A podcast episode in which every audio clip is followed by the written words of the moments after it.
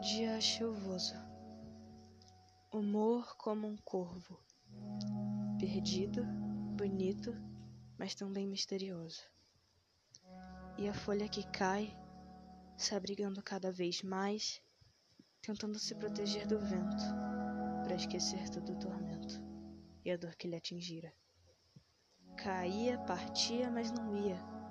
Doce vida, doces palavras, mas o que ela não sabia é que tinha quem lhe pisava, e o amor se esvaindo, a tristeza consumindo, e de novo, a chuva caía no meio de um lugar tão lindo. E se sentia mais perdido, pobre folha sem rumo.